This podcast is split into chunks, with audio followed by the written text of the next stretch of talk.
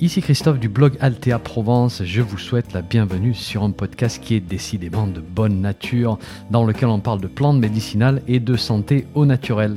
N'oubliez pas de vous abonner à ma lettre d'information en suivant le lien dans le descriptif du podcast, c'est gratuit. Chaque semaine, je vous envoie des informations utiles et pratiques sur les plantes et la santé. Et puis au passage, vous allez recevoir un petit PDF cadeau sur la confection de produits maison à base de plantes. Allez, si vous êtes prêts, on démarre. 3, 2, 1, c'est parti.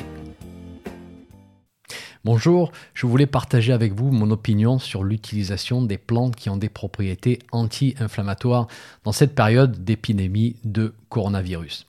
Alors vous savez, dans ces périodes un petit peu nouvelles, on n'a pas vraiment de certitude. Mais on peut tout de même garder notre capacité à réfléchir et notre bon sens, surtout. Voilà. On peut se faire une opinion basée sur notre connaissance actuelle des choses. C'est vrai qu'elle n'est peut-être pas complète. Un petit message avant de vous laisser. Si vous avez aimé ce podcast, merci de laisser qu'on avance. Évaluation sur votre si on ne fait pas ça, si on ne prend pas position, ça permet si on ne tente pas les choses, personnes de découvrir mon podcast bien et d'en profiter. Mais on va finir par tomber dans la paralysie totale. Et ça, c'est ni acceptable ni éthique de mon point de vue. Voilà. Donc il faut qu'on avance. Il ne faut pas qu'on baisse les bras. Donc pour tout ce que je vais vous dire à l'heure actuelle, pas de certitude, mais tout ceci me semble à la fois logique, rationnel et bien ancré dans notre tradition. Alors ensuite, je dois vous rappeler que je ne suis ni médecin ni pharmacien et que ceci ne se substitue bien évidemment pas à un suivi médical. Faites preuve de bon sens et si vous voyez que votre situation requiert une intervention médicale, hein, vous appelez votre médecin traitant ou le SAMU si nécessaire. N'oubliez pas qu'avec ce type d'infection, la situation peut évoluer très vite et donc il faut agir sans attendre. Autre point, je vais vous parler des formes traditionnelles de type infusion, décoction, teinture, éventuellement les plantes réduites en poudre. Voilà, ce sont les formes que je privilégie, moi, dans ma pratique, des formes que je connais bien, et j'estime que ce sont les formes les plus simples, les moins transformées, euh, les moins concentrées, celles qui nous rapprochent le plus du végétal et qui nous donnent le plus d'indépendance. Alors ceci étant dit, retour à notre discussion. Vous avez peut-être lu des opinions qui disent qu'il ne faut pas utiliser de plantes aux propriétés anti-inflammatoires pendant cette période de pandémie, euh, en particulier lorsqu'une infection respiratoire démarre. Alors d'abord, comment est-ce qu'on en est arrivé à cette conclusion? C'est quoi le point de départ? Eh bien, c'est la position des autorités de santé hein, de nombreux pays qui disent que la prise d'anti-inflammatoires alors soit les non-stéroïdiens comme l'ibuprofène ou l'aspirine, soit les corticostéroïdes hein, comme la cortisone, eh bien ces médicaments sont formellement déconseillés parce que ces médicaments peuvent causer une aggravation de la maladie. Et la raison, elle est simple. Faire baisser artificiellement la fièvre lorsqu'on a une forte infection de ce type, c'est se tirer une balle dans le pied. Voilà, tout simplement. Tout le monde le dit aujourd'hui les médecins le disent, en France, la haute autorité de santé le dit, en particulier pour l'enfant, les études nous le confirment, la fièvre, c'est notre système immunitaire qui la déclenche pour une bonne raison. Hein, parce que cette température va provoquer une multiplication du nombre de globules blancs, mais aussi une augmentation de leur activité, ce qui va permettre au système immunitaire de faire son travail d'une manière plus efficace. Et puis surtout, la chaleur va tuer directement le pathogène.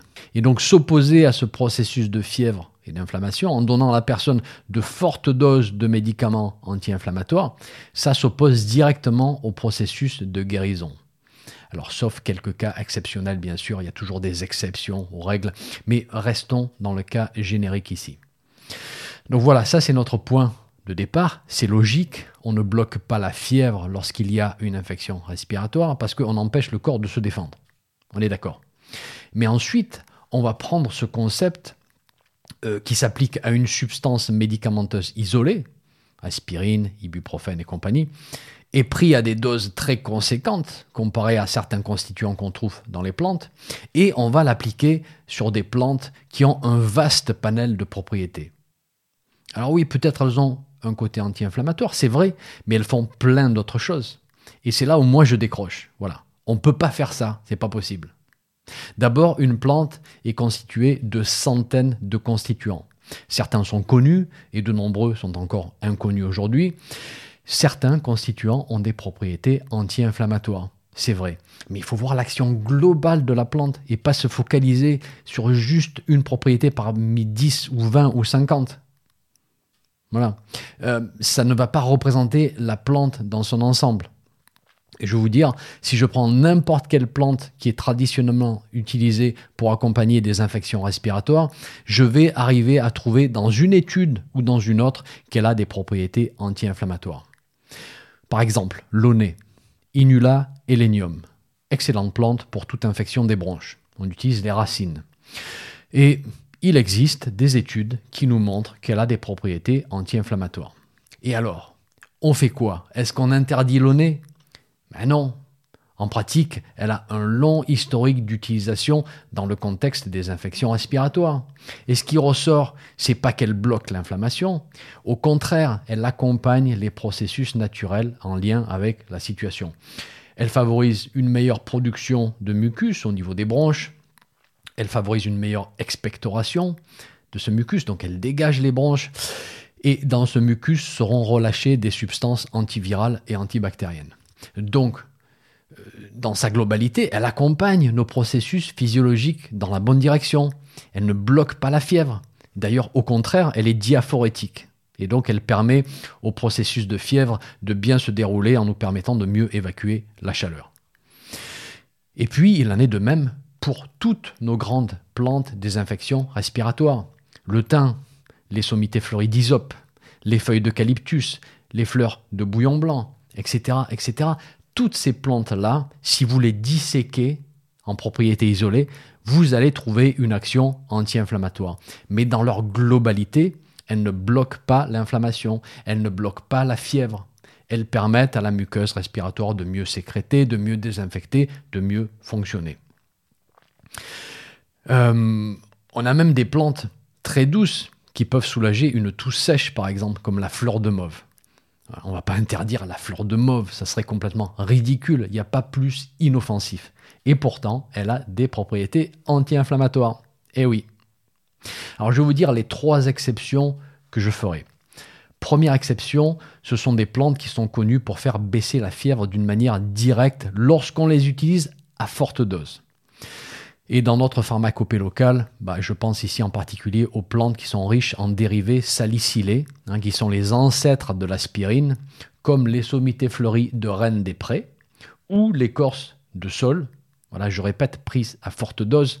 Mais de notre côté, pourquoi utiliser ces plantes dans le contexte d'une infection respiratoire? Voilà, Je ne vois pas quel rôle elles pourraient jouer. Pour moi, elles n'ont pas vraiment leur place dans un programme d'accompagnement. Mais bon, comme vous pouvez le voir au final, c'est juste une pincée de plantes euh, qui est concernée. Deuxième exception, se focaliser sur une seule plante, une plante uniquement, et vouloir la prendre à forte dose. Voilà. Mais là, on augmente les risques d'une réaction imprévisible du système, sauf si on sait exactement ce qu'on fait. Troisième exception, les plantes qu'on connaît mal, Hein, qui ne sont pas de chez nous, qui ne font pas partie de notre tradition, même si elles sont actuellement un petit peu à la mode sur le marché, bah, vu qu'on n'a pas ce recul, on ne sait pas trop où on va. Mais à part ces trois cas que je viens de vous citer, je vais vous dire le problème avec l'approche on enlève toutes les plantes anti-inflammatoires. C'est que si je suis ce concept à la lettre, au final, je vais toutes les enlever si vous me donnez assez de temps pour faire mes recherches, je vous garantis que je vais finir par trouver des propriétés anti-inflammatoires à quasiment toutes les plantes. Et donc, je me prive d'un outil extrêmement utile pour accompagner une infection qui est dans un stade qui est tout à fait gérable. Voilà, ça peut aider à prévenir l'engorgement des hôpitaux, ça peut aider à soulager tout le personnel de santé qui est en train de s'exténuer à soigner les malades.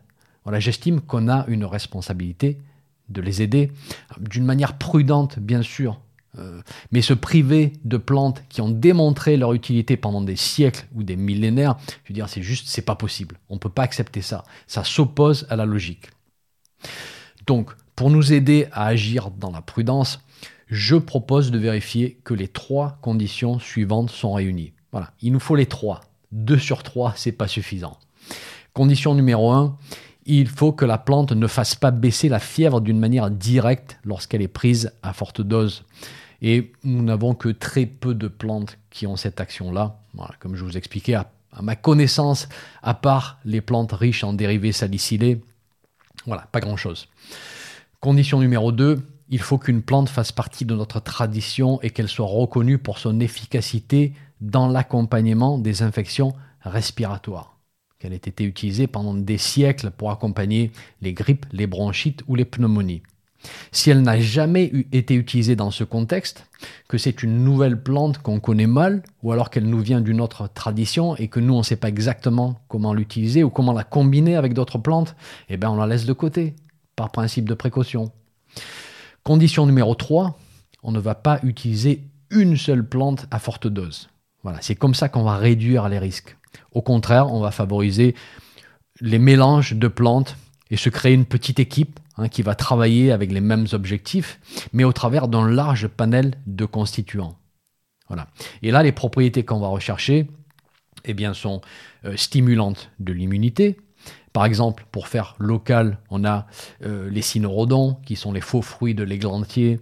On a le sureau, les fleurs ou les fruits. On a le thym, on a l'origan. On va aussi rechercher les plantes qui agissent sur le système respiratoire, les poumons en particulier. On a le thym, l'eucalyptus, l'hysope, le bouillon blanc, les bourgeons de pin et de sapin, l'aunay, le laurier. Donc vous voyez, on a beaucoup de choix avec des plantes qui sont relativement inoffensives.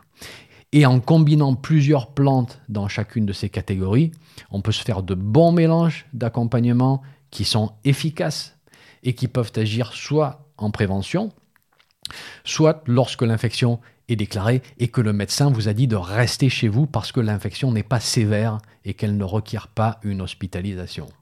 Voilà. Alors je sais que tout ceci est encore un petit peu vague, je vous ai donné des noms de plantes. Dans les jours qui viennent, je vais vous faire des propositions de tisanes d'accompagnement qui sont détaillées et en vous expliquant pourquoi j'ai fait ces choix.